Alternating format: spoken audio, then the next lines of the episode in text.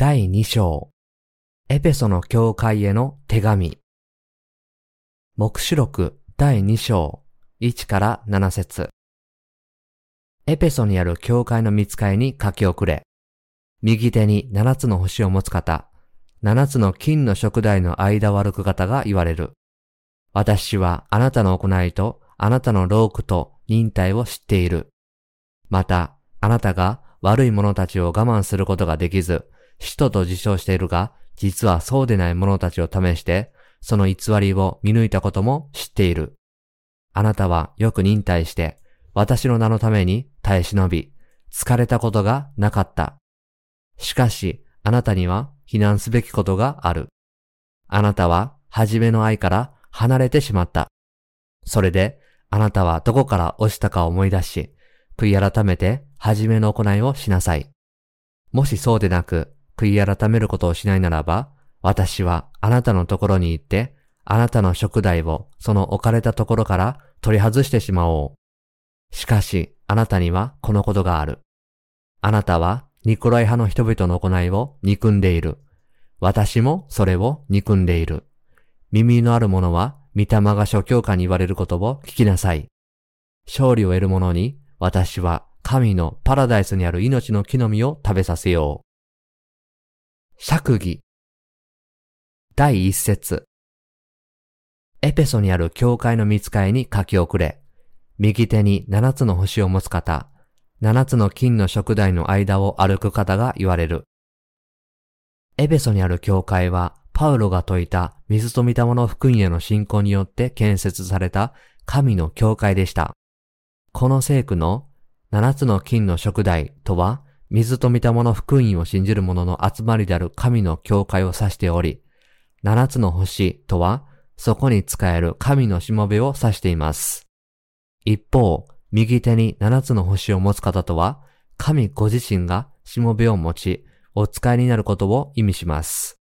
神がしもべヨハネを通してアジアにある七つの教会に語られたことは、終わりの時を迎えようとしている現代のすべての教会にも向けられていることを私たちは悟らなければなりません。神は教会としもべを通して私たちに語りかけ、私たちを待ち受けている試練と苦難に打ち勝つ方法を教えてくださっているのです。私たちは目視録の御言葉を心に留めて信じることによってサタンに打ち勝たなければなりません。神はご自分の教会の一つ一つに語られています。第二節。私はあなたの行いとあなたの労苦と忍耐を知っている。またあなたが悪い者たちを我慢することができず、使徒と自称しているが実はそうでない者たちを試して、その偽りを見抜いたことも知っている。主はエペソにある教会の行い、労苦、忍耐、そして悪を許容しないこと、偽りの人を試して、その偽りを見抜いたことをお褒めになりました。この聖句から、エペソにある教会の信仰と献身がいかに偉大なものであったかを知ることができます。しかし私たちは信仰の始まりがいかに良くても、その信仰が後に道を踏み外すなら、それは無意味なものであることを理解しなければなりません。私たちの信仰は始まりも終わりも変わらない誠の信仰でなければならないのです。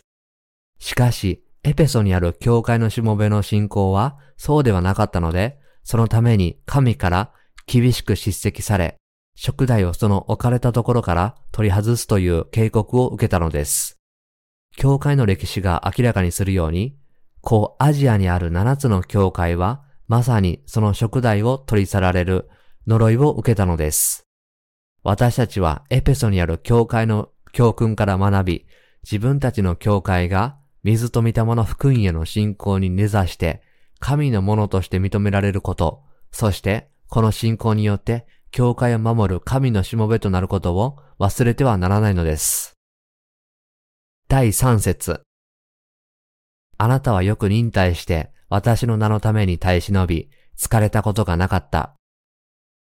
主はすべての教会を見守られ、生徒たちが主の皆のためにいかに労苦しているかをよくご存知です。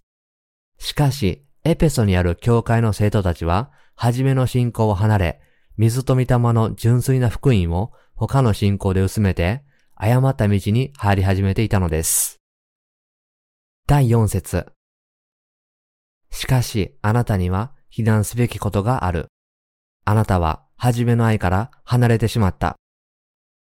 エペソにある教会のしもべと生徒たちの信仰の働きは、主ご自身が彼らの行いと、労苦と忍耐をお褒めになるほど偉大なものでした。彼らは偽りの人を試して、その偽りを見抜き、主の皆のために忍耐して労苦し、疲れたことがなかったのです。しかし、このような賞賛に値する働きの中で、彼らは何よりも重要なものを失いました。それは、イエス・キリストによって与えられた初めの愛から離れてしまったことです。これは何を意味するのでしょうか？それは彼らが主を受け入れ、信じることによって、すべての罪から一度に解放されることを可能にした、水と御霊の福音を守らなかったということなのです。一方、水と御霊の福音を放棄したということは、間違った教えや他の福音を教会に忍び込ませてしまったということです。では、そうした他の福音や教えとは何だったのでしょう？それは世俗的な哲学や人間中心の考え方です。これらは神が人類にお与えになった救いの真理に反するものであることに変わりはありません。人間の肉体に有益であったり、あるいは人々の間に調和と平和をもたらしたりするのに役立つかもしれませんが、人々の心を神のものと一致させることはできないのです。このようにして、エペソにある教会のしもべと生徒たちは自分たちの信仰を廃墟者のものに変え、神の前に呪われることになってしまいました。そういうわけで、彼らは主から叱責されたのです。教会の歴史を見ると、水と御霊の福音は早くも原始教会の時代から堕落し始めたことがわかります。このことを教訓として私たちは水と御霊の福音を固く守り、揺るぎない信仰で主を喜ばせ、サタンと世との戦いに打ち勝たなければなりません。では、エペソにある教会のしもべと生徒たちにとって、初めの愛とは何だったのでしょう？初めの愛とは、神が彼らに与えてくださった水と御霊の福音に他なりません。水と御霊の福音とは、すべての人をこの世のすべての罪から解放する力を持つ救いの御言葉です。神はパウロとヨハネとアジアにある七つの教会のしもべたちに水と御霊の福音が何であるかを明らかにし、それを理解することを許されたのです。こうして彼らはこの福音を信じることができ、彼らの説く福音を聞いて信じた者は世のすべての罪から救われるようになりました。主から与えられた水と御霊の福音は、キリストのバプテスマと十字架での血の御言葉の中にあるのです。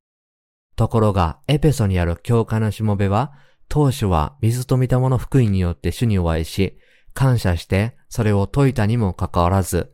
後にこの福音を放棄してしまいました。そのため、主はこの聖句でその誤りを叱責されたのです。第5節それであなたはどこから落ちたかを思い出し、悔い改めて初めの行いをしなさい。もしそうでなく、悔い改めることをしないならば、私はあなたのところに行って、あなたの食材をその置かれたところから取り外してしまおう。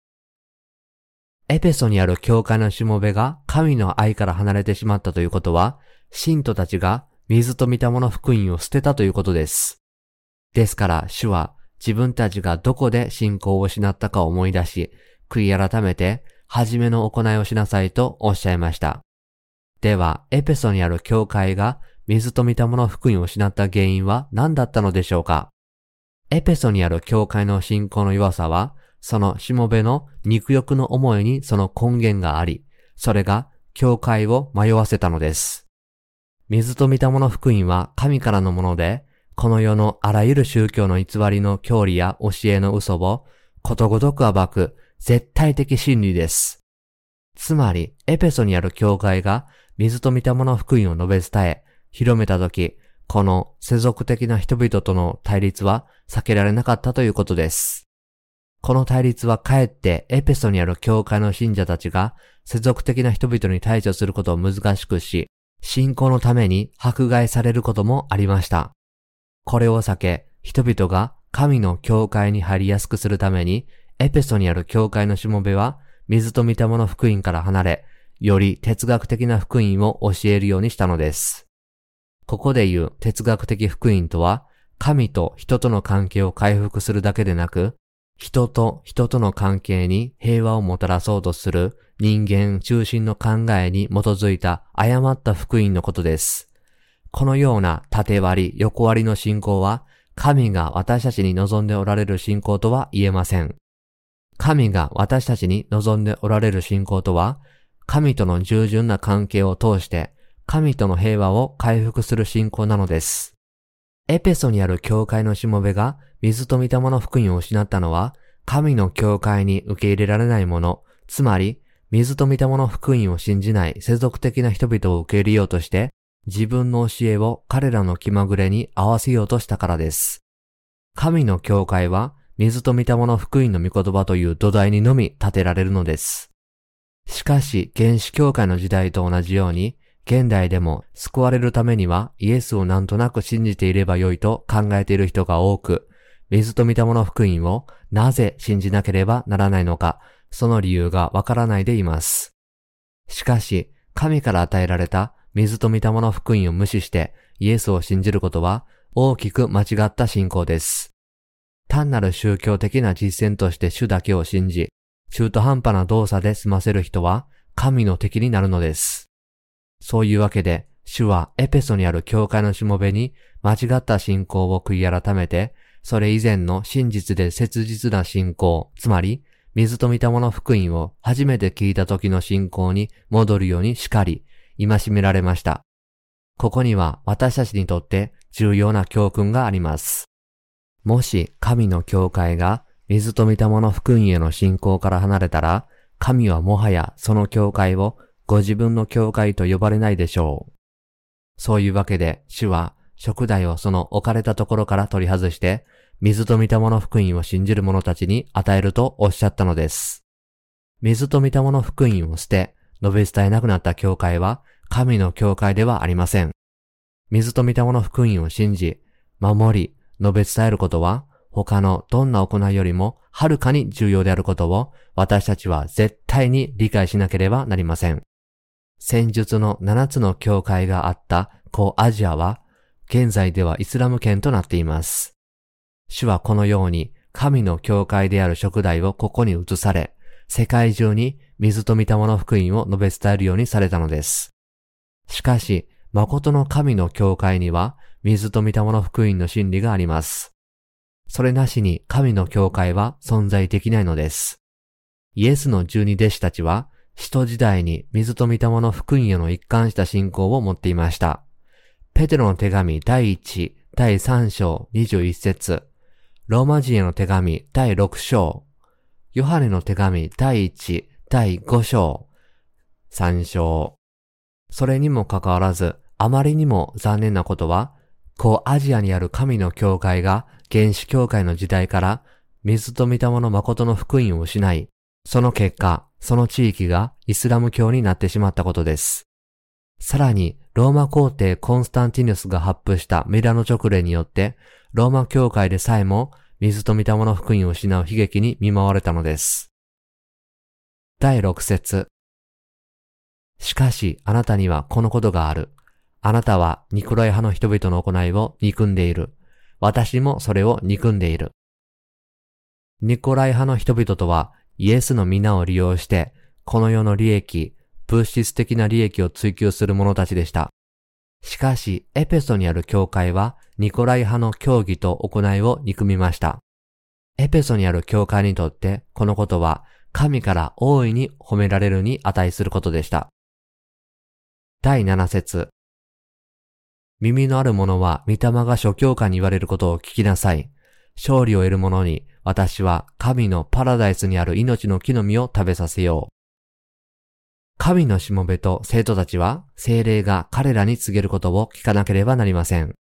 精霊が告げることは、水と見たもの福音への信仰を守り、終わりまで広めなさいということです。そのためには、真理でないことを広める人々と戦い、それに打ち勝たなければなりません。真理でないものとの戦いに負けることは、破滅を意味します。